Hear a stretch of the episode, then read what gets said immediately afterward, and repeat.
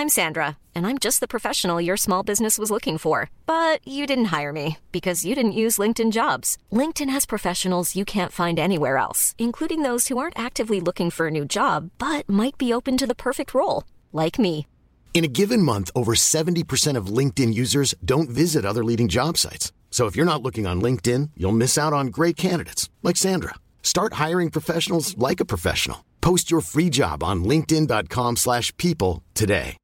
If you're looking for plump lips that last, you need to know about Juvederm lip fillers. With Juvederm Volbella XC and Juvederm Ultra XC, your lip look, whether it's subtle or bold, can last up to one full year with optimal treatment and no additional maintenance. Find a licensed specialist and see if it's right for you at juvederm.com today. That's J U V E D E R M.com. Add fullness to lips in adults over 21 with Juvederm Volbella XC or Juvederm Ultra XC. Do not use if you have severe allergies or a history of severe allergic reactions, or if you're allergic to lidocaine or the proteins used in Juvederm. Tell your doctor if you have a history of scarring or taking medicines that decrease the body's immune response or that can prolong bleeding. Common side effects include injection site redness, swelling, pain, tenderness, firmness, lumps, bumps, bruising, discoloration, or itching. As with all fillers, there's a rare risk of unintentional injection into a blood vessel, which can cause vision abnormalities, blindness, stroke, temporary scabs, or scarring. For full important safety information, visit juvederm.com.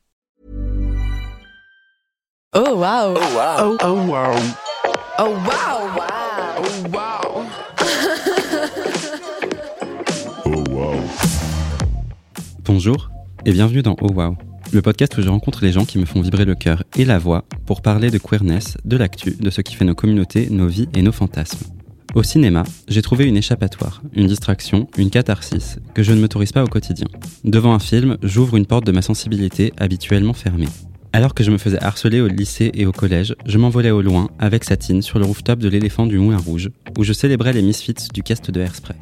Alors que j'avais l'impression de ne plus jamais pouvoir pleurer, comme le personnage de Cameron Diaz dans The Holiday, elle m'a réappris à renouer avec cette sensibilité.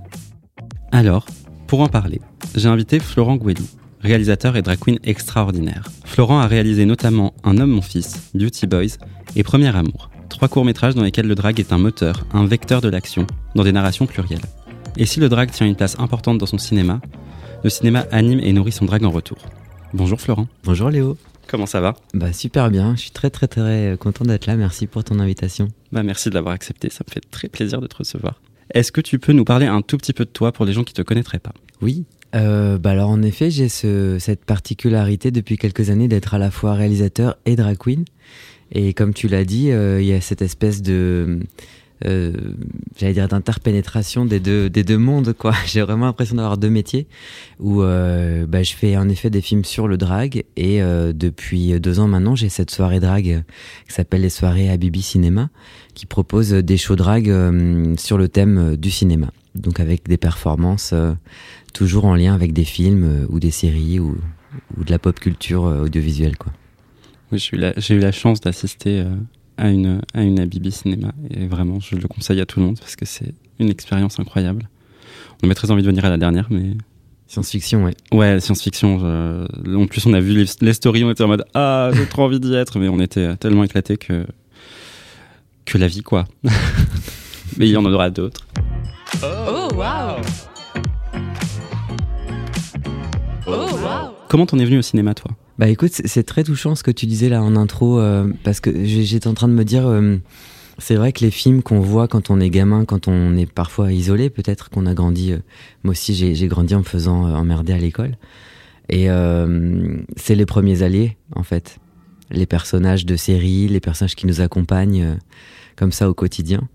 Euh, c'est des univers réconfortants et donc euh, bah, je suis venu au cinéma euh, parce que j'étais un gamin solitaire dans les années 90, euh, avant les débuts d'Internet, ce qui a quand même pas mal changé de choses aussi. Et donc voilà, les VHS ont été mes premières copines.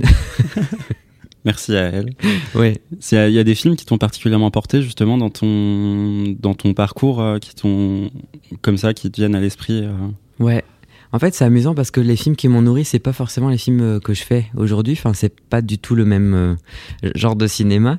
Mais euh, par exemple, il y a beaucoup de, de cinéphiles qui commencent par Tim Burton. Ouais. Et quand t'es ado, c'est des esthétiques hyper fortes. Ouais, ça te transporte tout de suite Tim Burton. Enfin, c'est Ouais. tout, tout de suite tu pars dans un univers qui est tellement éloigné de la réalité, de ta réalité que genre tu, tu plonges forcément dedans en fait. Te- il y a une immersion totale chez Burton, c'est ça qui est Mm. incroyable. Mais euh, il y a ces figures de personnages euh, mis de côté aussi qui sont un peu les monstres. Enfin, c'est le, c'est un peu Ouais. un freak show, euh, une déclaration d'amour à la bizarrerie, quoi. Quand je vois des films comme euh, euh, j'ai perdu le titre en français, The Guardians. en gros, c'est un film où tu suis Jack Frost, qui est le- l'esprit de l'hiver. Qui doit qui en a rien à foutre de rien parce qu'il a toujours été euh, mis à l'écart justement c'est un peu un misfit. Et euh, il se il doit aider tout le monde à sauver le monde et du coup il se, il fait la il fait la connaissance du Père Noël de la Fée des Dents du Mhm. lapin de Pâques euh, du marchand de sable et, et ils doivent combattre le boogeyman. Et genre c'est méga deep dans ce que ça raconte. C'est hyper profond sur l'abandon sur la peur sur euh, le fait de se découvrir et de grandir en tant que, en tant que la personne qu'on est, de comprendre quelles sont ses valeurs profondes et ce qui nous fait vibrer. Et j'étais là, genre, enfin, vraiment, c'est un film qui me fout une claque. À chaque fois que je le revois, je pleure. euh, Enfin, et c'est hyper touchant. Et je me dis, quand je vois ce qu'on peut, ce qu'on peut trouver aujourd'hui chez d'autres studios, je suis un peu en mode, ah, ces pauvres enfants trop protégés qui vont grandir avec Mm. des choses toutes lisses et toutes, toutes plates. Mhm. Moi, ce que tu dis, ça me fait penser au film, de, au film Pixar, en fait. euh, Oui. Enfin, vice versa, par exemple, je pleure à chaque fois. Enfin, la mort de Bing Bong, enfin, je m'en suis jamais remis. Je comprends. Et en fait, ils arrivent en effet à, à construire des univers hyper denses euh, avec des doubles lectures. euh, Puis surtout des films tellement riches que tu traverses toutes les émotions. C'est émouvant, c'est drôle, c'est palpitant. tu t'attaches tellement à ces personnages que ouais, t'as l'impression d'avoir fait un parcours hy- hyper riche à la fin du, à la fin du film. Ouais, bah il y a ce truc de, il y a ce truc de récit initiatique aussi. Enfin, quand tout le monde a crié au, au génie sur la Reine des Neiges, par exemple, Hmm. j'étais un peu dans l'incompréhension parce que je, je voyais le film, je disais ok, il y a, il y a un personnage avec euh, des pouvoirs magiques euh, phénoménaux et euh, une vraie complexité, et un vrai parcours et un, une, une vraie tendance à grandir quoi. Et il y a sa sœur qui est littéralement Bridget Jones et qui se construit sur les hommes qu'elle rencontre. Hmm. Et ils étaient là, on va choisir elle comme centre du film. Oui. J'étais en mode, mais quel exemple on montre aux gens? Pourquoi? Pour- Pourquoi cette. Pourquoi? Mhm. Ah. Ouais, mais ça, c'est un gros problème de, de Disney. C'est marrant que tu dis ça parce que je suis, je suis passé par la fac de ciné à un moment donné et euh, j'avais envie de faire la révolution parce que je devais faire un master et j'ai choisi de bosser sur les princesses euh, Disney. Ouh. Donc j'ai écrit un master sur euh, les, les- la la représentation des princesses de Blanche-Neige à... Je crois que je me suis arrêté à Jasmine. Et il me semble que c'est... Je me suis arrêté en 92, donc je sais plus si c'est Jasmine ou Belle, de La Belle et la Bête. Il me semble que c'est Jasmine. Ouais, je pense que je me suis arrêté sur Jasmine, qui est pour moi une des plus euh, modernes. Oui. Mais en réalité, si tu analyses le parcours de Jasmine, euh, elle sort pas du principe qu'elle a un homme dans sa vie, qui est euh, Aladdin, euh, que c'est finalement son père qui fait tout, puisque son père est à la fois le, enfin le sultan est à la fois euh, ce qui fait problème, puisque euh, c'est la loi qui l'oblige à choisir un époux. Et au final, t'as un plot twist où, après tout, le sultan change d'avis et décide de changer la loi. Voilà. Donc entre temps, bah tout est entre les mains, voilà, de du roi, quoi. Euh, et après, il y a ce truc quand même qu'on voit dans aucun autre Disney à ma connaissance, où la princesse embrasse un autre homme. Puisque Jasmine euh, joue de ses charmes à un moment donné pour euh, séduire Jafar, pour essayer de le, le manipuler. D'ailleurs, il l'a habillée en esclave sexuelle, donc bon, voilà, on- elle est quand même tout à fait objectivée, euh, Oui. instrumentalisée dans le dans l'histoire, avec son, son petit nombril euh, Son petit nombril à l'air, sa, re- sa, sa- sa tenue rouge euh, décadente. et son décolleté et sa ponytail inspirante pour moi. mais mais c'est quand même une des rares princesses Disney qu'on voit embrasser un autre homme. Voilà, après c'est problématique puisque c'est elle joue de ses charmes. euh. Oui, c'est mais c'est Voilà. dans la manipulation et c'est dans le c'est en même temps enfin c'est c'est de la manipulation des deux côtés donc euh, Ouais. il y a mais c'est vrai que c'est un peu la seule qui enfin pour moi dans ma dans ma perception des des films aujourd'hui il y a vraiment les, les personnages qui m'inspirent le plus chez Disney maintenant sont un peu les personnages qu'on représente le moins. Enfin, il y a Jasmine, il y a Belle aussi qui a quand même Ouais. euh, son caractère bien trempé. Il y a Esmeralda Mm. qu'on ne voit jamais nulle part. Et euh, et dans les plus, enfin, et dans les plus récents, oui, il va y avoir une, euh, il va y avoir une Elsa par exemple que je trouve hyper intéressante. Et pour le coup, quand j'ai vu La Reine des Neiges 2, pour moi, c'est un des meilleurs Disney qu'ils aient fait parce que justement, c'est un, c'est un film qui est hyper initiatique et qui est hyper, euh, où il y a vraiment un développement des personnages, où il y a vraiment une différence entre le début et la fin. Le plot a vraiment évolué, l'histoire a évolué, les personnages ont évolué. Et, et, et après, on, enfin, voilà. Non, mais, euh, en tout cas, moi, ce qui, ce qui est l'objet de que j'essayais, ce que j'essayais de démontrer, c'est que l'idéologie Disney, elle évolue avec euh, les époques, mais euh, pour moi, c'était toujours faire semblant d'être dans l'air du temps. Et pour moi, le déclic, c'est quand j'ai vu Wally, en fait, où euh, il y a vraiment ce discours très critique sur la société de consommation. Mais derrière, ils te vendent des Big Mac, en fait, avec, euh, avec les personnages, tu vois. Et du coup, à la fois, ils critiquent, voilà, c'est cette société euh, où ils sont tous dans la malbouffe et ils, ils sont complètement. euh, Enfin, voilà, ils utilisent même plus leur corps, quoi. Ils sont arriérés euh, mentalement et physiquement, quoi. Donc voilà, c'est une fable écolo sur la dystopie après qu'on ait flingué la planète. Et en même temps, bah, ça continue d'être Disney qui, qui, qui vend des Big Mac avec des, des jouets pour- en, en plastique pour les gamins. Et en fait, ça, ça s'applique aussi à tout le discours sur la, la place des femmes dans la société. Où euh, finalement Blanche-Neige, bon bah c'est quand même une bonne petite ménagère. euh, sa grande qualité, euh, c'est de, de, de faire le ménage et, et de faire une tarte aux pommes. D'ailleurs, j'avais analysé ça. Il y a un plan où elle est hyper sexy. Elle a une bouche archi pulpeuse. C'est le moment où elle fait la tarte aux pommes pour les nains. Et puis très vite, elle finit quand même par être passive hein, dans sa propre histoire puisqu'elle est endormie. Et c'est le prince qui la sauve de son cercueil de verre. Bah, c'est vrai que le seul moment où elle est dans l'action, c'est le moment où en effet elle est en train de nettoyer. de- Sinon, elle est dans la fuite et euh, où elle dort, quoi. Ouais. C'est la même chose, tu vois, pour euh, Aurore dans la belle, dans hum, La Belle au Bois dormant. Aurore, c'est un prétexte en fait. Le film, Oui. c'est euh, la lutte contre le bien et le mal, donc c'est les, les trois petites fées contre la sorcière, avec euh, le prince qui est euh, l'instrument. euh, De ce combat. voilà, exactement. Et l'objet de ce combat, bah, c'est Aurore qui passe finalement toute sa vie et tout son propre film à dormir. Oui. Qui, qui- qui est juste là pour dire que, genre, ah, il faut un enjeu. Exactement. Mais c'est, pour moi, Cendrillon, par exemple, c'est un peu le même, le même combat. Mm. Et c'est pour ça que j'étais content de voir l'adaptation de Kenneth Branagh. Parce que je trouve qu'ils ont réussi à mettre du concept psychologique un peu derrière les personnages, notamment Cendrillon, qui est quand même un peu cruche. Hmm. Et ils ont réussi à, à expliquer euh, d'où lui vient cette bonté, euh, cette bonté inéductible qu'elle a promis à sa mère avant sa mort, etc. Donc ça te, ça te crée quand même une psychologie qui, si elle n'est pas parfaite, en tout cas, elle a du sens plus que juste euh, Hmm, hmm. je me laisse marcher sur les pieds parce que voilà, je suis Cendrillon. Bah, j'ai pas vu le, le film qu'ils ont sorti en real action. Il m'a vraiment beaucoup marqué. Bah, Léo Tremaine vient de là. Enfin, Tremaine, c'est euh, Lady Tremaine et c'est Kate Blanchett euh, dans le rôle qui est, pour moi, Elle époustouflante. fait la belle-mère, c'est ça? Ouais. Qui, euh, enfin, littéralement, elle. euh, je crois que la, une des phrases de son entrée, c'est. elle aussi connaissait le deuil et elle le portait à merveille. Ce qui est littéralement genre l'empowerment que j'adore dans, dans, un, dans un personnage. Et, et pareil, il t'explique aussi pourquoi elle fait ce qu'elle fait et pourquoi elle agit, comment elle agit. Elle n'est pas juste méchante pour être méchante et Cendrillon n'est pas juste gentille pour être gentille. C'est pas Mhm. juste un truc dichotomique. euh.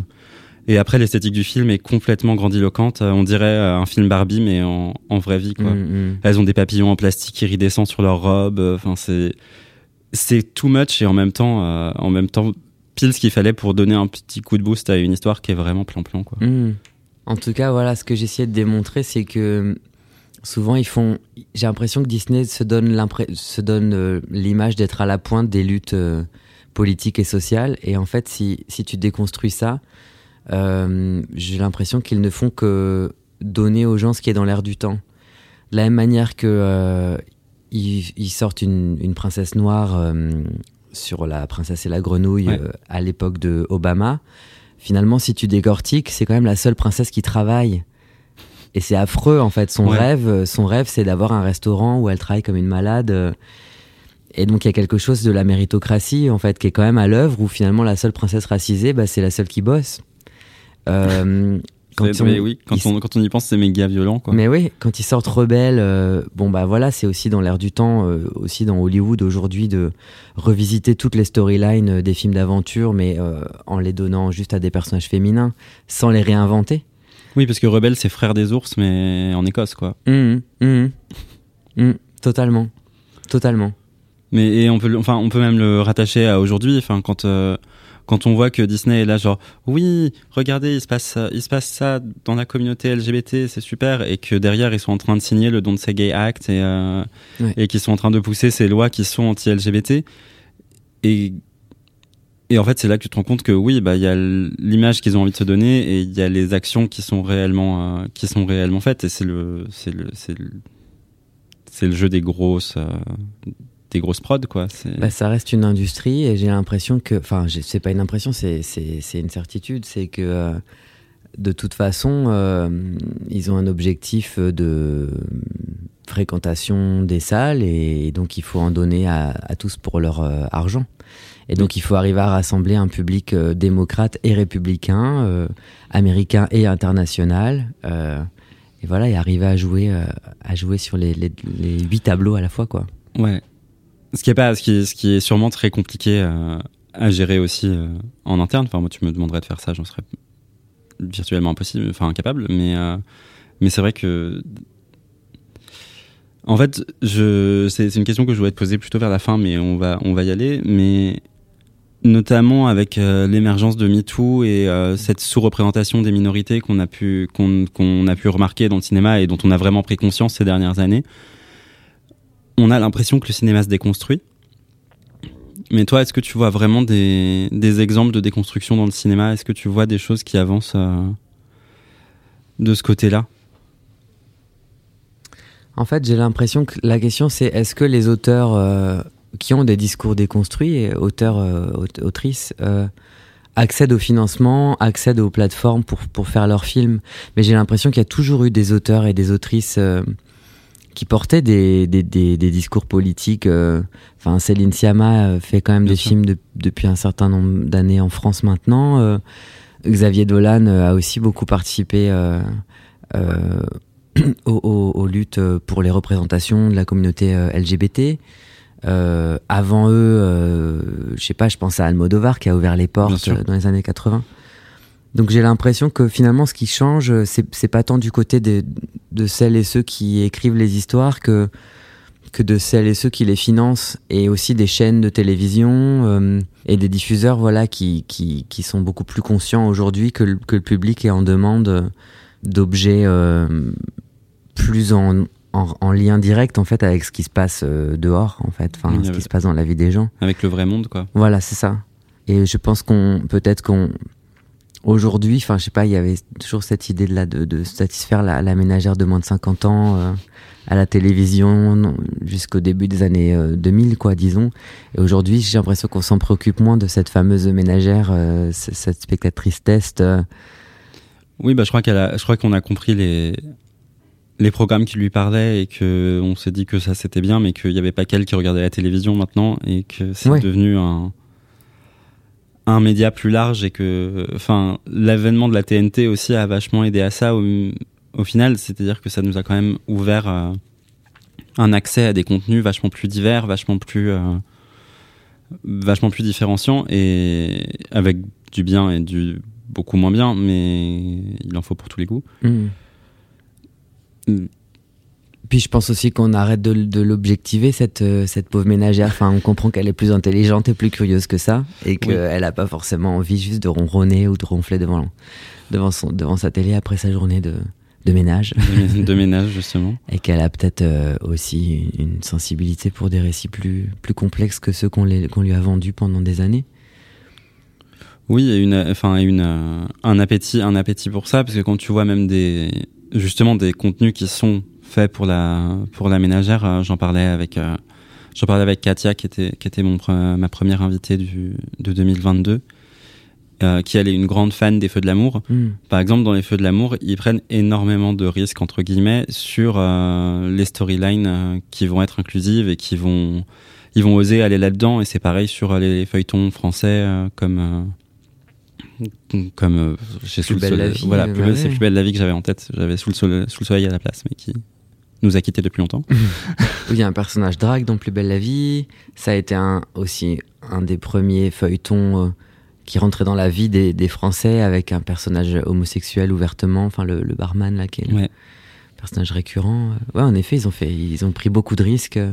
Bah sur ouais sur un, sur une euh, sur une émission euh, sur une chaîne télé publique euh, qui passe à- aux grandes heures euh, c'est ça reste relativement très courageux quoi parce que ça peut enfin on le voit sur les réseaux euh, ça, ça attire les ça attise les foudres de beaucoup beaucoup de gens quoi. Ouais, mais justement, j'étais en train de me dire, est-ce que c'est pas aussi un peu questionnant ce truc-là de se dire que finalement, on invite des storylines euh, diverses, mais comme un exotisme, tu vois oui C'est-à-dire qu'on sait très bien. Alors, j'ai pas vu les épisodes, le traitement du drag dans, dans Plus belle la vie, mais je pense qu'ils ont pas pris une drag queen, ils ont pris un acteur euh, qui a appris bon à faire du drag. Je pense que même dans l'esthétique du drag qui est montré, c'est plus du du transformisme euh, ou du voilà du transformisme de cabaret. Alors évidemment, je dis ça sans mépris pour le transformisme de cabaret. qui est un art incroyable Voilà, mais qui est quand même un visage spécifique du drag, donc ils n'ont pas non plus choisi de voilà d'aller vers la- le, le plus contemporain euh, des visages du drag. Et je sais pas, peut-être par extension, je me demande s'il n'y a pas un truc un peu sensationnaliste de se dire ben voilà, ça va être de la telenovela française, donc euh, il va y avoir du meurtre, de la drogue, la fameuse histoire du plan A3. Il y a eu, il y a une Oui. histoire de plan A3 sous GHB ou un truc ou, ou sous ouais, Poppers sous Poppers, ils ont fait un épisode. Et voilà, ça reste quand même, c'est pas non plus des traitements. euh, c'est peut-être pas les traitements les plus. euh, les plus denses ou les plus intelligents, je sais Les pas. plus- oui ou même les plus incluants au final parce qu'en fait Au si, final, tu, ouais. si tu l'amènes juste comme euh, regardez c'est joli et ça vous distrait et C'est du folklore. ouais voilà C'est du folklore. Donc bon, après, euh, je parle sans avoir vu.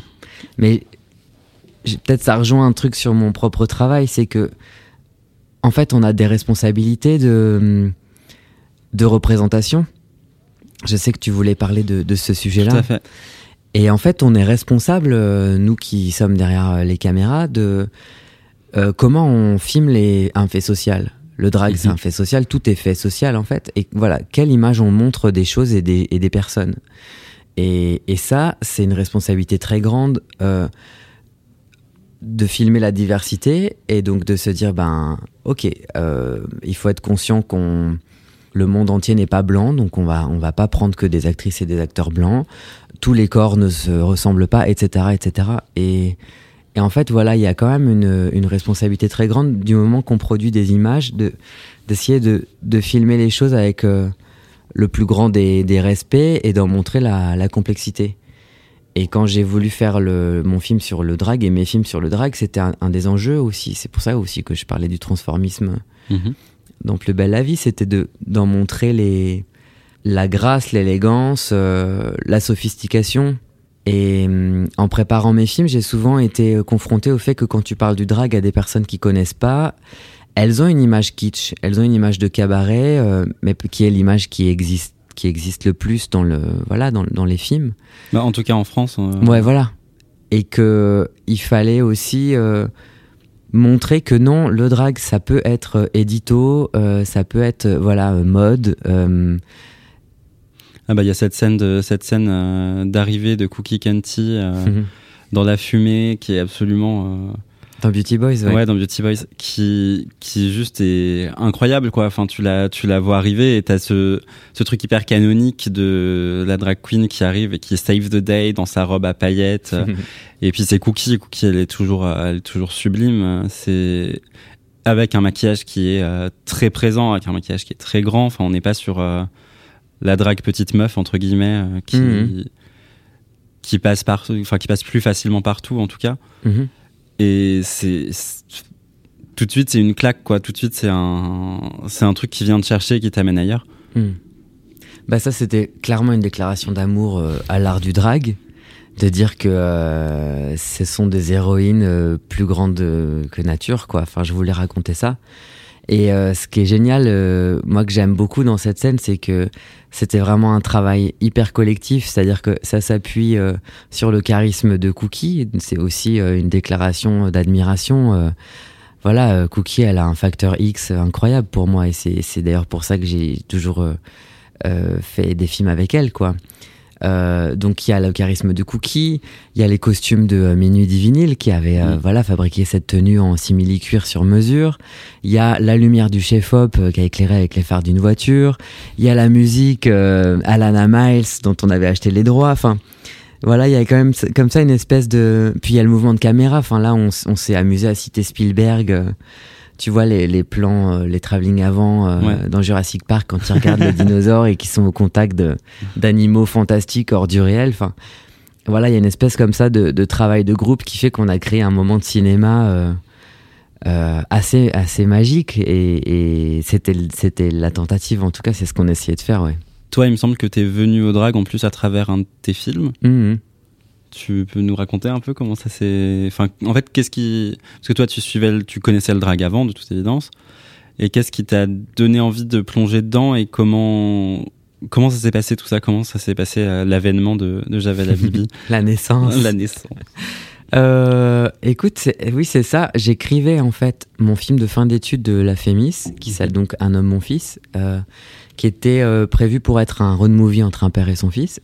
Et je voulais décliner les représentations du masculin, montrer comment euh, un père euh, hétéro de 70 ans euh, avait un vrai écart culturel avec son fils queer de 30 ans. Et c'est le moment où j'ai rencontré Jerry, Jerry FK à l'époque, qui est maintenant Vulva, qui a été Jerry, Jerry Jerry d'ailleurs avant, avant tout ça. Et c'est elle la première qui m'a emmené à un show drag où j'ai vu Cookie pour la première fois sur scène. Et ça rencontrait exactement mon sujet puisque je travaillais voilà sur le le fait de s'affranchir finalement. Pour moi, l'affranchissement, ça passait dans le fait d'être queer et d'être ouvertement homosexuel. Mais quand j'ai rencontré les, les queens qui étaient encore plus que ça, puisqu'elles elles en faisaient carrément un, non pas un art de vivre, mais un art de scène finalement, euh, bah, j'ai eu envie d'intégrer ça euh, au film. Et donc, j'ai, comme je jouais donc dans le film avec mon père, euh, j'ai finalement imaginé que, que mon personnage serait drag queen. J'ai écrit des rôles pour Jerry et, et Cookie, qui ont rejoint le casting du film. Et euh, elles m'ont présenté Médusa, euh, qui a accepté de, de, de, de créer Javel, en fait, euh, avec moi, à partir de ce que moi j'imaginais. Je voulais faire, faire référence à mes, mes origines algériennes. Mhm. Et j'étais beaucoup sur la princesse arabe, euh, donc Jasmine évidemment, euh, la ponytail d'Ariana Grande, euh, enfin voilà. Et de fil en aiguille, ben, on a créé Javel, Javel Habibi, qui était d'abord un personnage de film. Et puis un an après, euh, j'étais devenu mordu de drague, quoi. Je continuais d'aller dans les drag shows et à apprendre à me maquiller chez moi. Et puis Cookie m'a invité à faire la, la scène ouverte des, jeunes talents de la Jeudi Barré. Ouais. Et c'est là que Javel est vraiment né dans la vraie vie finalement. J'avais fait quelques sorties en drague euh, par moi-même, mais c'est la première fois que je suis monté sur scène. Et puis voilà, deux ans après, ben, j'ai fini par créer ma soirée. euh. Toujours avec une ponytail. Et j'ai toujours ma ponytail et, et, mes- et ma, mon étendard euh, de femme arabo-andalouse que je porte fièrement. Oui, parce que en plus, on a. Enfin. On n'a pas beaucoup de, de personnes de couleur dans le drag en France. Mm. Au final, quand on, quand on regarde, on en a. On a enfin, Il y en a a de plus en plus quand ouais, même. bah, on a, enfin, on a Lolita par exemple qui nous vient du Mexique. On a, euh, Mais il y avait on déjà. Enfin, on avait Shigo qui fait plus de drag maintenant, mais on a eu Shigo. Enfin, il y a, y avait Shayna, enfin il y a Shayna Shayna aussi qui depuis était- euh, un moment. qui était avec nous à la dernière Blue Velvet euh, Mhm. Dans son tiny tiny Soa corset. Oui, Soa qui est incroyable. Enfin, on en, on, on en a, mais c'est vrai qu'on les met très peu en avant et c'est. J'ai l'impression que c'est un peu dur de les, de les trouver, de les rencontrer, de, de tomber au contact en fait, parce que. Bah déjà parce qu'il n'y a pas eu beaucoup de booking avec le, avec le, Covid. Avec cette chose-là qui s'est. Cette chose étrange qui a impacté nos vies. Et c'est, enfin, et c'est, et c'est dommageable parce que parce qu'il y a plein de choses à raconter et que les, les discours sont pluriels et que Mhm. et que c'est aussi une autre richesse, euh, une autre richesse qui est amenée quoi. Bah, de toute façon, la place des personnes euh, racisées dans le spectacle, dans le cinéma, dans, dans l'industrie audiovisuelle, euh, c'est un vrai enjeu et c'est vrai que les choses bougent. Enfin, là, euh, Ariana de, de Bose, Ouais. qui vient de recevoir l'Oscar euh, euh, pour West Side Story. Enfin, c'est- on est, on est loin et c'est chouette du moment où euh, Halle Berry recevait euh, le premier Oscar. euh, En tant que femme noire. euh, Ouais. Mais sachant qu'en plus, le, enfin, c'est hyper, c'est, c'est hyper touchant comme moment et c'est hyper triste de dire que depuis elle, il n'y a pas eu d'autres femmes de couleur qui a eu l'Oscar de la meilleure actrice. Quoi. mm, mm. Et on se congratule de se dire oui, c'était il y a 20 ans que la première femme noire a eu reçu un, a reçu un Oscar. Et je suis là genre oui, mais c'était il y a 20 ans Mm, Enfin, d'une autre façon. Et après, on a eu, enfin, on, on a eu des très beaux films. euh, je pense à Moonlight notamment qui a été, qui a été récompensé. Donc il y a des, Oui, mais avec ce truc atroce où un instant on a cru que c'était pas eux, on a cru que c'était La La Land. Enfin, c'est quand même très significatif Ouais. aussi ce qui s'est passé ce soir-là sur. Tu vois c'est vrai. En fait, c'est pas vous. Ah si, en fait, c'est vous, mais on a commencé par applaudir. euh, Par- dire euh, Ryan Gosling et Oui. Ryan Gosling et Emma Stone euh, dans Ouais. un film très très très très white justement. Enfin, Et d'ailleurs, moi, un- une des premières pensées que j'ai eues quand j'ai vu que euh, Ariana DeBose recevait l'Oscar, c'est euh, c'est qu'elle devait, en- elle a dû en faire plus que les autres, en fait. Mm. C'est-à-dire que de la même manière, euh, c'est la chanteuse Yanis qui m'a fait réaliser ça, que de la même manière que on attend de Jennifer Lopez qu'elle chante, qu'elle danse en talons, ou de Beyoncé, et que à côté Puff Daddy ou Snoop Doggy Dogg peut arriver avec des baskets et un et un survêt crado et, et voilà et faire son flow et c'est pas rien mais c'est quand même moins physiquement ouais, bah, c'est oui, moins d'attention, moins de. c'est moins de, de boulot quoi et ben de la même manière euh, je sais pas j'ai pas pu m'empêcher de me dire bah tiens euh, l'actrice racisée euh, il a fallu que elle elle chante elle danse elle performe je sais pas mille fois plus que les autres en fait enfin Pour, parce que c'est fou ce qu'elle fait dans la dans Ouais. la chanson euh, America c'est incroyable C'est, enfin, c'est vraiment un, à la fois un bel hommage au film original qui était déjà, euh, Mm. qui enfin, j'ai une relation très particulière avec West Side Story parce qu'à la fois je, il y a des grands moments de cinéma que j'adore dedans et à la fois le film me fait mortellement chier. oui alors qu'il est, enfin, alors que l'histoire est passionnante, enfin tout, tout est intéressant et, et c'est long. Oui, c'est très long. Et pour le coup, il y a du pinkwashing aussi dans le film. Moi, ça m'a Ouais. beaucoup gêné, ça. C'est vrai. Il y a quand même une espèce de tentative de. Parce qu'en fait, convoquer des storylines queer sans les traiter, bah, c'est juste de la figuration. euh, C'est gratuit. Mais oui. Et c'est pas, c'est pas un sujet et c'est pas travaillé. Et du coup, ben voilà, c'est ça. Pour moi, ça reste la même façon, enfin, du folklore en fait. Oui, c'est ça. Et en fait, les gens font ça sous couvert de non, mais c'est une normalisation, donc on a. Enfin, c'est des personnages comme n'importe quel personnage qu'on n'aurait pas développé. Et, et je suis là, oui, mais dans ce cas. Enfin, Ouais. pourquoi avoir essayé de le mettre en avant, mais sans le mettre en avant vraiment? On mm, est mm. dans un entre-deux un peu étrange qui. Enfin, c'est c'est flottant. Exactement. Et c'est hyper triste. Ouais. Mais aussi parce que finalement, quand tu convoques un personnage queer, juste pour. Parce que je pense à. hum, Ce personnage, je pense que c'est un personnage non-binaire. Enfin, en tout cas, Mhm. je crois que. En fait, c'est. Je sais pas si c'est un personnage non-binaire ou un garçon trans. Mais tu vois, même son statut n'est pas clair, en fait. Parce que le sujet n'est pas traité et que finalement, convoquer des personnages queer juste pour montrer qu'ils sont violentés, malmenés par les autres, eh ben ça reste en fait euh, à l'ancienne. Ça reste euh, raconter nos histoires que sous l'angle de euh, on De ne peut pas s'en sortir, voilà, et de la violence que nos parcours de vie suscitent chez chez les chez les personnes de la norme en fait. Et c'est exactement pour ça que j'ai détesté les crevettes pailletées. Tu vois, parce qu'il y a ce truc hyper stéréotypé de qui on est. Oui. Et en même temps, il fallait que quelqu'un meure à la fin, quoi. Enfin, je- et c'était vraiment genre, haha, plot twist, c'est pas le sida. Et j'étais en Ah oui, ok. Tu, tu me le spoil et tant Sorry. mieux parce que non, non, mais alors j'hésite à prendre la parole sur les crevettes pailletées, mais euh, tant pis, je vais te dire mon mon ressenti. au Je- pire, je- on coupera au montage. Ah, maintenant qu'on a dit ça, les gens vont avoir envie de savoir. Donc, je vais aller au bout. Non, mais euh, je ne l'ai pas regardé jusqu'au bout, en fait. Je ne l'ai pas supporté. J'ai commencé à le voir euh, en- avec mon amoureux. Et euh, au bout de 20 minutes, on a éteint parce que c'était pour moi insupportable. Insupportable, justement. Cette espèce de d'auto-stigmatisation, de, de dire, mais un peu comme le mécanisme de qu'est-ce qu'on a fait au bon Dieu, tu vois, où, euh, ah oui, c'est vrai qu'on est des, enfin, bon, attends, non, je me sens sur moi-même parce que je vais dire des trucs que je vais regretter, mais cette espèce de façon de, de reprendre contre soi, euh, finalement, des, des, des mécanismes homophobes, en les revendiquant, en disant finalement on est plus fort que ça parce que euh, on peut nous-mêmes se traiter de pédale et euh, en faire une force, euh, mais sans avoir de, de vrais questionnements sensibles et complexes et denses euh, sur la question. En plus, c'était mon deuxième mémoire à la fac, euh, la représentation des femmes trans au cinéma. On Un ne sort pas, dense. voilà, on ne sort pas des euh, figures de style imposées, à savoir, on évoque toujours son phallus, euh, on évoque euh, son dead name, et on fait des blagues en fait sur sa, transidentité, et elle est là pour euh, animer euh, la galerie, pour être un personnage haut en couleur.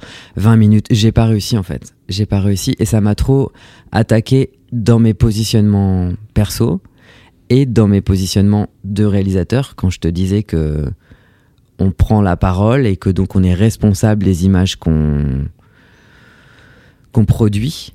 J'ai pas pu regarder cet objet de cinéma je le Ouais, regrette je- mais j'ai pas réussi Je, je comprends. Enfin, moi, je suis allé le voir avec des potes et on a eu vraiment deux discours complètement différents en sortant de la salle. Où moi, j'étais hyper mal à l'aise avec ce que je venais de voir. Mm. Et eux, euh, qui sont beaucoup plus euh, hétéronormatifs dans leur vision du, du monde, euh, qui ont. Ils sont pas moins déconstruits parce que c'est chacun, chacun va à son rythme en fait. Mais c'est vrai que pour eux, ça leur a juste semblé euh, rigolo et léger et, et tout ça. Et moi, j'avais ce sentiment qu'on nous racontait encore la même histoire de la même façon Mhm. que ça aurait pu être raconté par des hétéros, que ça aurait rien changé. Enfin, Ouais. c'est. Il n'y a pas de. Il n'y a pas de militantisme vraiment, il n'y a pas de. C'est. mais c'est pas déconstruit en fait Ouais, c'est très, c'est très plastique euh, au final et c'est. ça reprend à sa charge les, les clichés en fait et ça Mm. ne fait que les que les encourager Oh,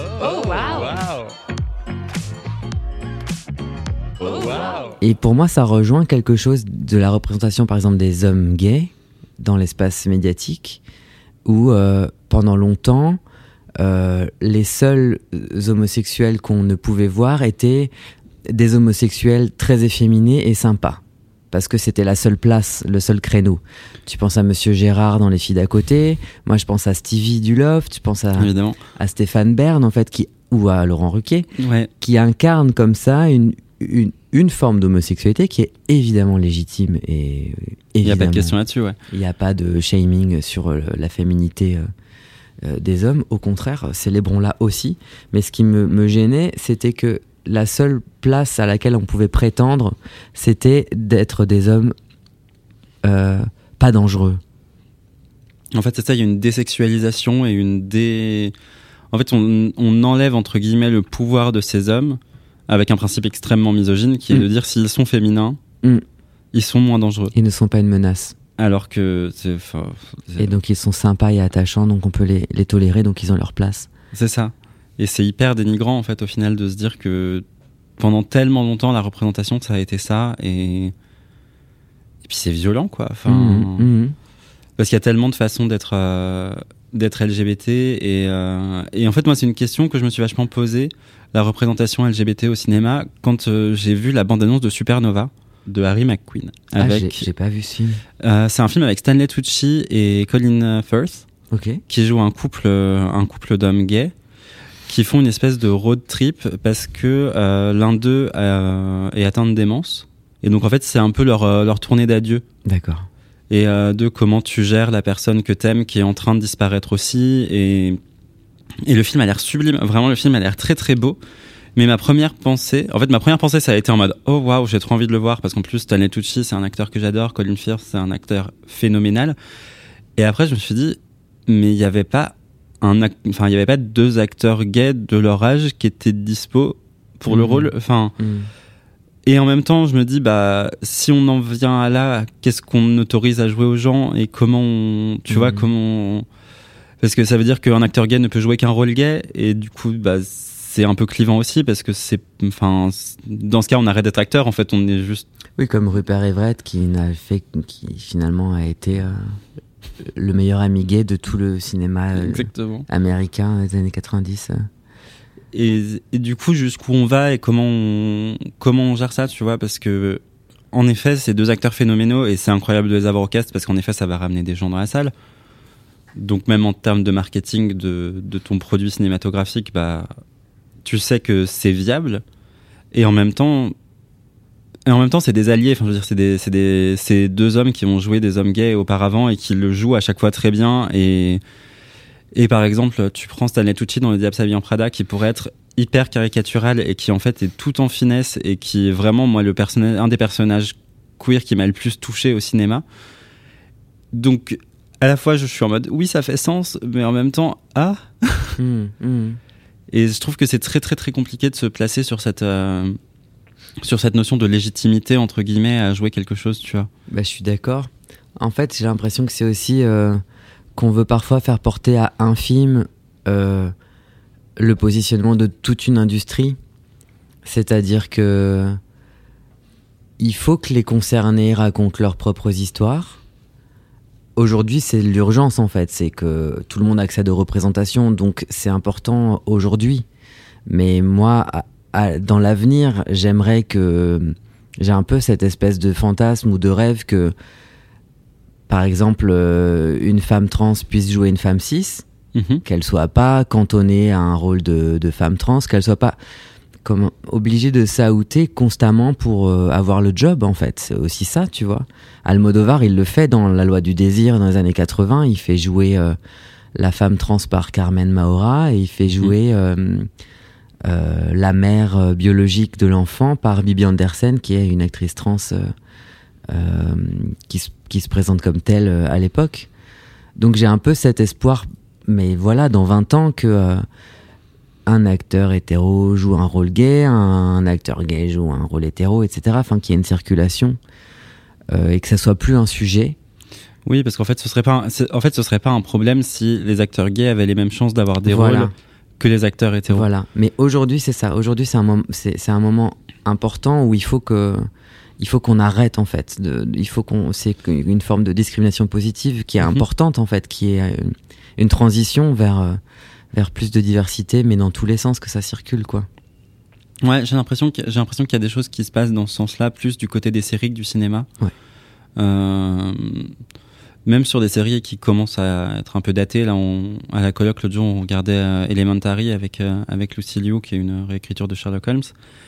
Et, euh, et en fait, à un moment, t'as une t'as une actrice trans qui apparaît et qui joue. euh, en fait, on ne précise jamais si c'est une actrice trans ou si c'est pas une actrice trans, mais qui joue le rôle d'une femme qui pourrait totalement être une femme biologique en tout cas. Et donc, et c'est pas évoqué et c'est et c'est pas évoqué de manière à... en fait ça la met pas dans le dans la position de ça pourrait être une femme trans Mhm, juste on te le présente comme la femme d'un mec euh, qui s'est fait larguer et qui est triste et du coup j'ai trouvé ça hyper enthousiasmant de me dire genre putain c'est cool parce qu'elle a des enfin tu vois elle est là et elle joue euh, elle joue le rôle qu'elle a envie de jouer et pour lequel elle a été castée et ça marche et c'est pas et c'est pas voyeuriste Hum, hum. C'est génial ça. Mais ça me fait penser, je sais plus quel exemple j'avais. Est-ce que c'est dans Fleabag qui a un personnage euh, peut-être neuroatypique, mais c'est jamais dit.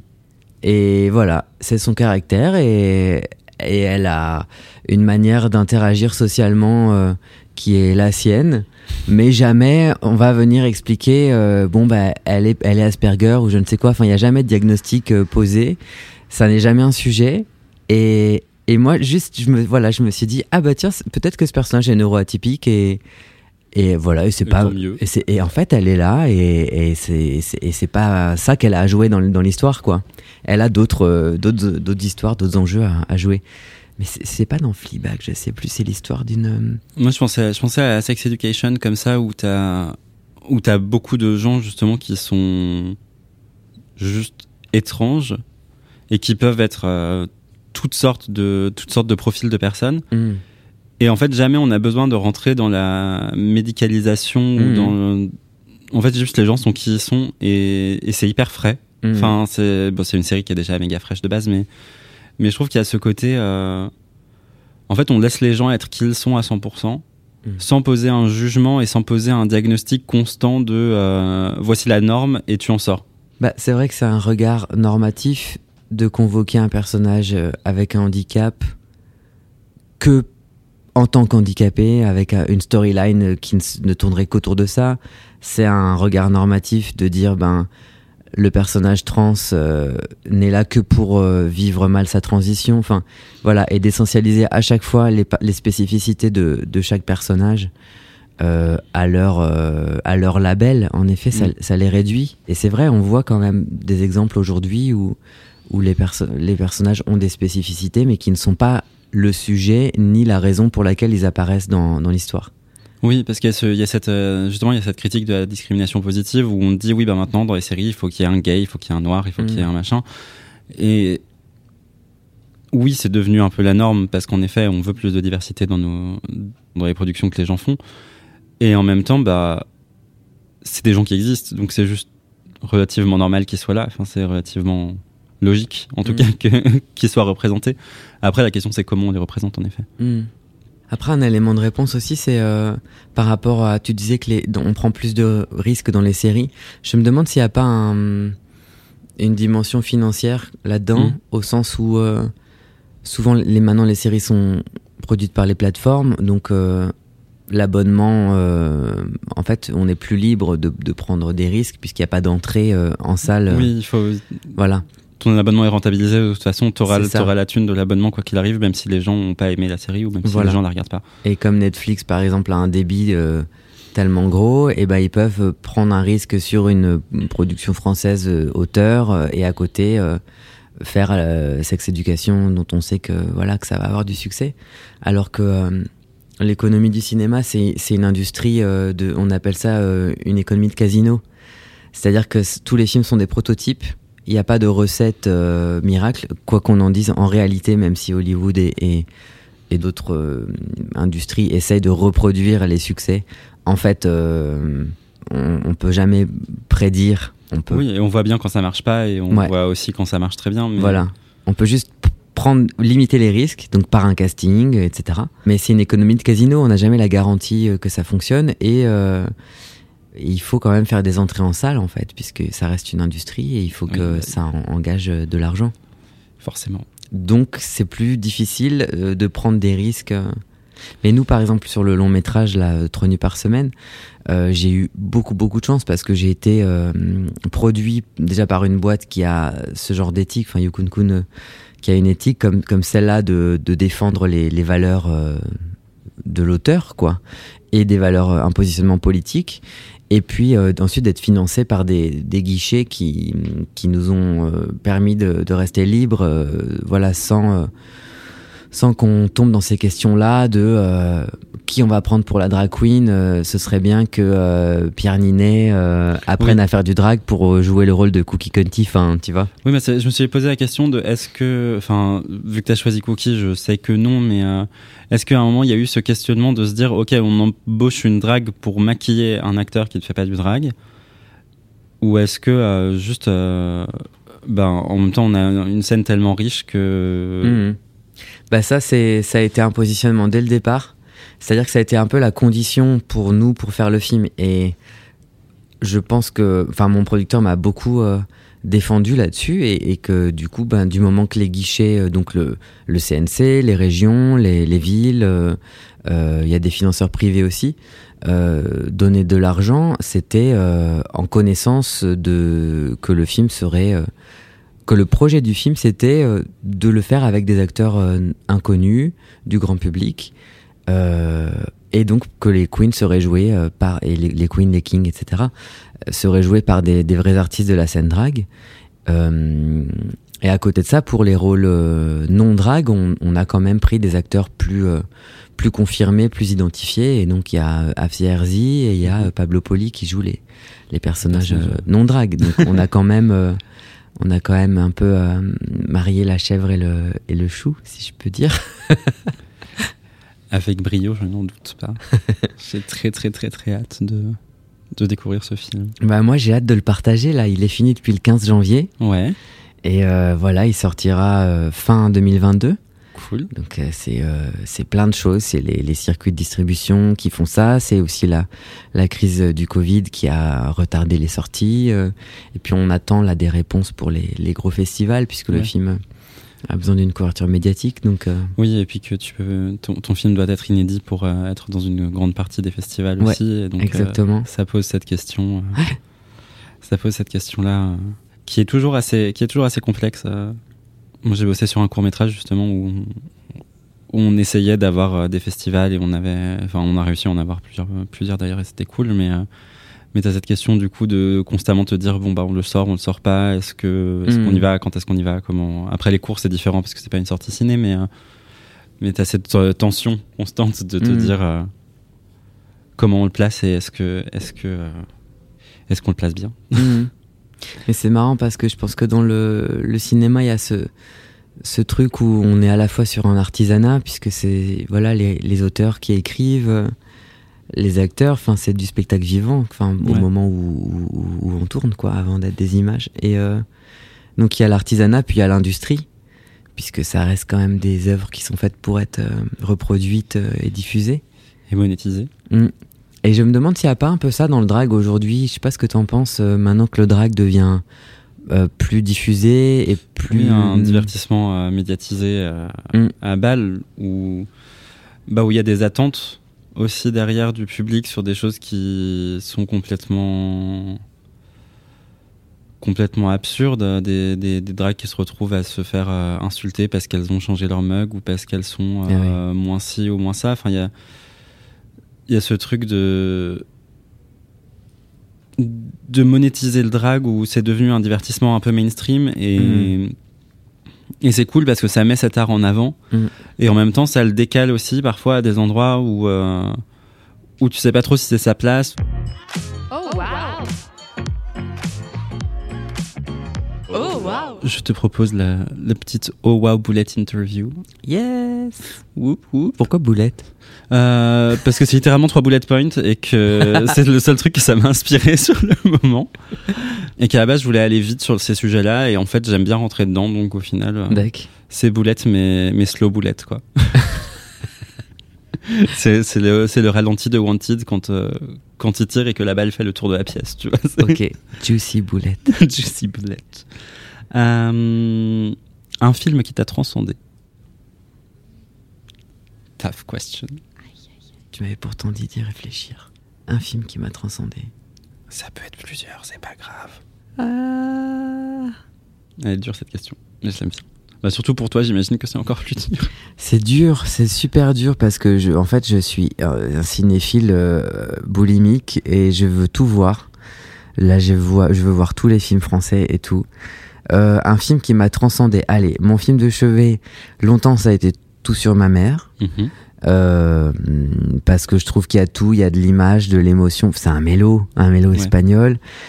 Il y a de la symbolique, il y a le théâtre, il y a la, il y a la scène, il y a la transidentité, la maternité, la mort. Enfin, il y a vraiment, euh, il y a Penelope Cruz. Enfin, voilà. Il y a Donc, tout. euh, tout sur ma mère, ça a été mon film de chevet euh, pendant des années. Et c'est marrant parce que ça bouge en fait. euh, Aujourd'hui, c'est plus ça. Je trouve qu'il a vieilli. Je trouve que justement sur la question des représentations. euh, Mhm. Toutes les femmes trans sont jouées par des hommes cis euh, qui sont pour le coup vraiment euh, bon c'est presque un peu stigmatisant quoi la représentation euh. d'ailleurs non il y a une femme trans qui est jouée par une femme une femme cis euh, à Grado. Enfin bon bref. Le, je garde quand même un attachement très fort à ce film là mais pour plein d'autres raisons il, il me parle moins aujourd'hui. Aujourd'hui s'il y a un, Al- un Almodovar qui me parle beaucoup c'est les étreintes brisées euh, Que j'ai pas vu, mais qui a l'air super. aïe aïe aïe c'est magique Et il y a encore Penelope Cruz. Oui. Et puis c'est euh, sur le milieu du cinéma, il revisite un de ses propres tournages. euh, il fait rejouer euh, Femme au bord de la crise de nerfs par Penelope Cruz. Et voilà, c'est encore, c'est ce qui me plaît, c'est les enchâssements, c'est les, les, les, les histoires comme ça à tiroir. Et, et l'humour, il y a une scène où Penelope Cruz euh, sort du lit, euh, elle, a, elle a une tête de trois pieds de long, enfin c'est pas possible. Et puis il y a juste une coupe et elle réapparaît dans l'embrasure de la porte, euh, maquillée comme pour une publicité et, et l'air de rien, tu vois, elle joue à la, à la femme parfaite qui, qui n'a même, à qui ça n'a même pas demandé d'effort. Fraîche et pimpante. Voilà, sans effort. Et voilà, donc, euh, allez, des films qui m'ont bouleversé, c'est quand même, euh, c'est quand même beaucoup les films d'Almodovar. Ouais, j'ai l'impression que c'est un- c'est une grosse source d'inspiration pour les, pour les personnes queer euh, Mm. Almodovar. Enfin, il y a... bah parce qu'il il nous, il nous a beaucoup représenté dans ses, dans, dans ses films euh, tout au long de sa carrière. Puis il y a un côté très campy quoi, dans la, Oui, dans la réal, euh, dans l'imagerie, les couleurs. euh. Mm. C'est toujours. En fait, je trouve qu'il il arrive toujours à aborder des sujets hyper durs et hyper.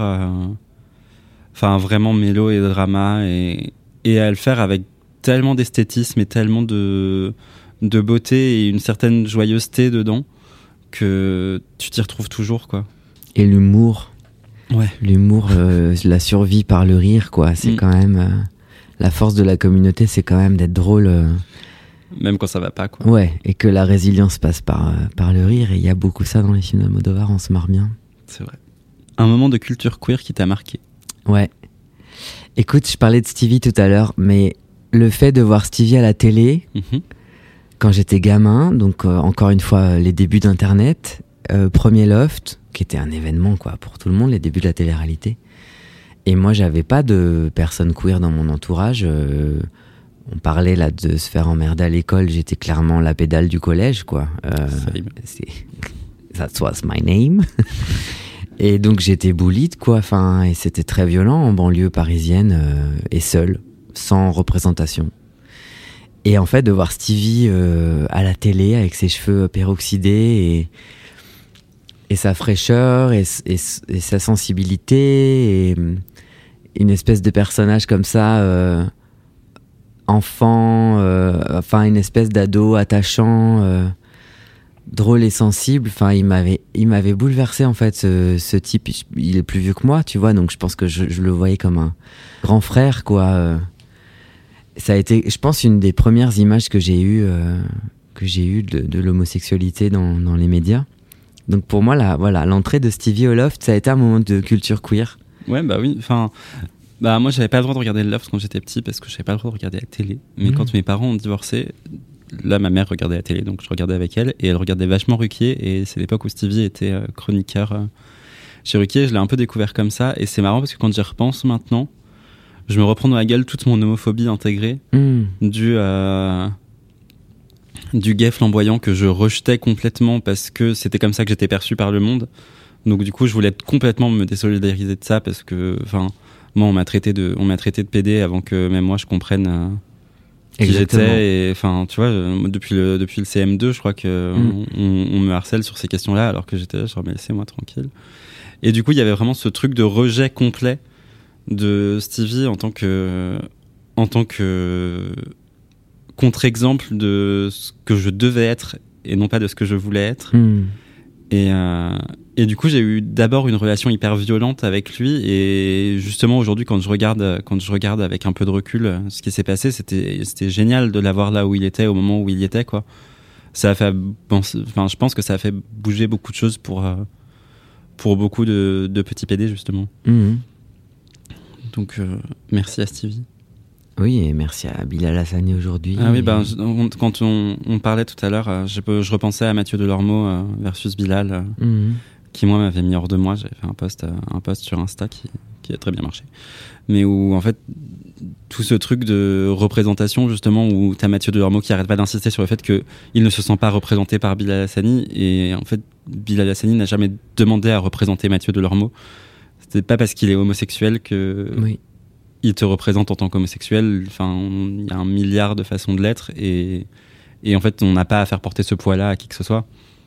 En effet, il y a une représentation, mais il, re- il se représente lui d'abord avant de représenter toute une communauté qui n'a jamais demandé à représenter. Contrairement à d'autres personnes. Euh, L'artiste queer par excellence. Bah justement, allez, disons Bilal Hassani quand même, hein, parce que je sais pas, c'est une espèce de courage, euh, c'est une audace, euh, c'est une liberté, et c'est une liberté euh, libératoire au- aussi pour celles et ceux qui le regardent, parce que c'est, tu vois, contre l'injonction, je trouve que lui, il incarne une sorte d'invitation. C'est une invitation finalement à, traverser, à être multiple, à avoir les cheveux rouges un jour, et puis pas de perruque le lendemain. Ouais, c'est une invitation à la déconstruction, c'est une invitation à, à poser un prisme différent sur le monde et c'est et c'est fait avec tellement de choix et tellement de- Exactement, c'est tellement, joyeux. Je le revoyais là, euh, il performait devant Lynn Renault, euh, où il chante euh, Can't Get You Out of My Head. Ok. Mais il a un sourire de, mais de bonheur en fait. Et moi, ça, ça me, ça me met les larmes aux yeux quand je regarde la vidéo parce que, en fait, c'est sa joie en effet qui me. Ouais, il est il a un truc Qui touche. tellement solaire quoi. Enfin, Mhm. tu le vois apparaître et il est tellement content d'être là, il est tellement content de juste partager ce qu'il a à partager et ce qu'il a envie de raconter. Ça fait tellement du bien. Mhm. Avec une exigence artistique. Enfin, il danse, il chante, euh, il chante en live. Puis quand tu le vois, enfin, nous on a regardé Danser avec les stars justement parce que parce qu'il était dedans, il y avait Dita Von Teese, enfin c'était quand même une saison avec un très joli cast et et enfin tu vois justement l'exigence et le le professionnalisme de de cette personne qui est encore toute jeune et qui qui débarque quoi et qui qui a faim. En fait, il a vraiment il a faim et il a faim de manière euh, hyper positive et joyeuse et solaire et du coup bah t'as juste envie de l'accompagner quoi. Mhm. Mhm. On dit oui. Ah ouais. Mais si je peux juste revenir sur Mhm. les moments queer qui m'ont marqué, Bien je sûr. repensais au mariage pour tous et au Mhm. discours de Taubira à l'Assemblée nationale lors de, de l'adoption euh, de la loi. Parce que c'était en fait un grand moment euh, de société, Mhm. mais aussi un grand moment politique euh, parce qu'elle l'a fait avec tellement de style, de euh, citer Aimé Césaire euh, dans l'hémicycle. Enfin, je me rappelle de ces mots où elle, elle dit euh, euh, je, je voudrais penser à, à- aux adolescentes, aux adolescents de ce pays qui ont été heurtés en fait par les, les débats. Enfin, elle dit ça et elle dit euh, euh, restez avec nous, vous n'avez rien à vous reprocher. Et en fait, elle validait, elle prenait une parole publique, elle faisait son job en fait de femme politique Mhm. de, au nom du gouvernement, valider l'existence de milliers de personnes. Et comme elle le disait, euh, ces, personnes existent en fait déjà. Les couples homoparentaux existent déjà. Et nous devons les, reconnaître et les, et les protéger. Et, hum, et pour moi, ça change beaucoup de choses parce que si on revient à, voilà, à ton parcours ou au mien en tant que gamin euh, queer, euh, de grandir dans un, un monde où le mariage n'est pas autorisé. Alors après, on se marie, on se marie pas, peu importe, mais qu'il n'y ait pas une espèce de classement entre les citoyens et que finalement ces parcours de vie soient aussi légitimes et reconnus par le gouvernement que ceux de la norme hétérosexuelle. Pour moi, mais ça change, ça change tout en fait. Ça change tout. c'est vraiment valider l'existence des gens. Enfin, c'est leur dire euh, c'est ok, c'est ok d'être là, c'est ok d'être toi. Et euh, et puis le, le fait de dire que on va vous protéger, on va vous écouter, on va vous accompagner. Ben qu'est-ce que tu veux demander de plus quoi? C'est Mm. C'est ça la politique normalement. Et elle le dit, elle dit c'est l'exigence du pacte républicain. et là, je, je claque des doigts, j'applaudis, je, Ah ouais, je, je salue. wig comme on dit. Où est-ce qu'on peut te retrouver sur les réseaux, sur euh, dans Alors, la vraie vie? Oui. Bah alors déjà sur les réseaux, j'ai pas de compte euh, civil. Je suis très méfiant des réseaux et c'est pour moi c'est une charge mentale beaucoup trop forte parce que j'ai trop l'impression que tout est irrémédiable et qu'un post euh, un internet euh, peut tout peut tout détruire. bah c'est un statement euh, immortel. je le vis comme ça. Donc c'est marrant, je me protège vachement de ça. J'ai pas de compte en boy sur Insta. En revanche, je suis je suis trouvable sous ma mon drag persona donc Javel underscore Habibi H A B I B I. et après, bah, j'ai mes soirées drag mensuelles à la Flèche d'Or jusqu'en juillet pour l'instant. On verra si, si la, la- la collaboration se poursuit euh, la saison prochaine. Donc une fois par mois, les dates sont annoncées euh, sur, euh, sur Insta de la Flèche d'Or et, et de moi et des artistes que, que je book et que je salue parce que c'est aussi énormément elles et eux qui font cette soirée et l'exigence de cette soirée. La prochaine a lieu le 16 avril. Oh. Voilà. Et puis après, ben, vous pourrez me retrouver euh, dans les salles de cinéma fin 2022. Est-ce que tu prévois une, une avant-première euh, flamboyante? Alors, flamboyante de toute façon.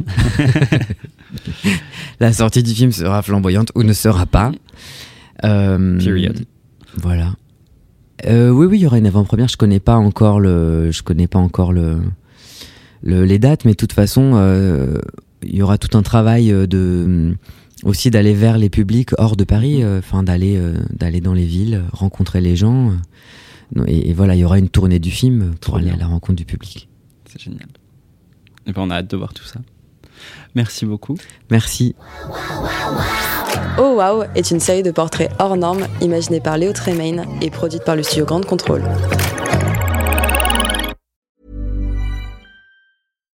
If you're looking for plump lips that last, you need to know about Juvederm lip fillers. With Juvederm Volbella XC and Juvederm Ultra XC, your lip look, whether it's subtle or bold, can last up to one full year with optimal treatment and no additional maintenance. Find a licensed specialist and see if it's right for you at juvederm.com today. That's J U V E D E R M.com. Add fullness to lips in adults over 21 with Juvederm Volbella XC or Juvederm Ultra XC. Do not use if you have severe allergies or a history of severe allergic reactions, or if you're allergic to lidocaine or the proteins used in Juvederm. Tell your doctor if you have a history of scarring or taking medicines that decrease the body's immune response or that can prolong bleeding. Common side effects include injection site redness, swelling, pain, tenderness, firmness, lumps, bumps, bruising, discoloration, or itching. As with all fillers, there's a rare risk of unintentional injection into a blood vessel, which can cause vision abnormalities, blindness, stroke, temporary scabs, or scarring. For full important safety information, visit juvederm.com. Hey, it's Paige DeSorbo from Giggly Squad. High quality fashion without the price tag. Say hello to Quince. I'm snagging high-end essentials like cozy cashmere sweaters, sleek leather jackets, fine jewelry, and so much more. With Quince being 50 to 80% less than similar brands. And they partner with factories that prioritize safe, ethical, and responsible manufacturing. I love that. Luxury quality within reach. Go to quince.com slash style to get free shipping and 365 day returns on your next order. Quince.com slash style.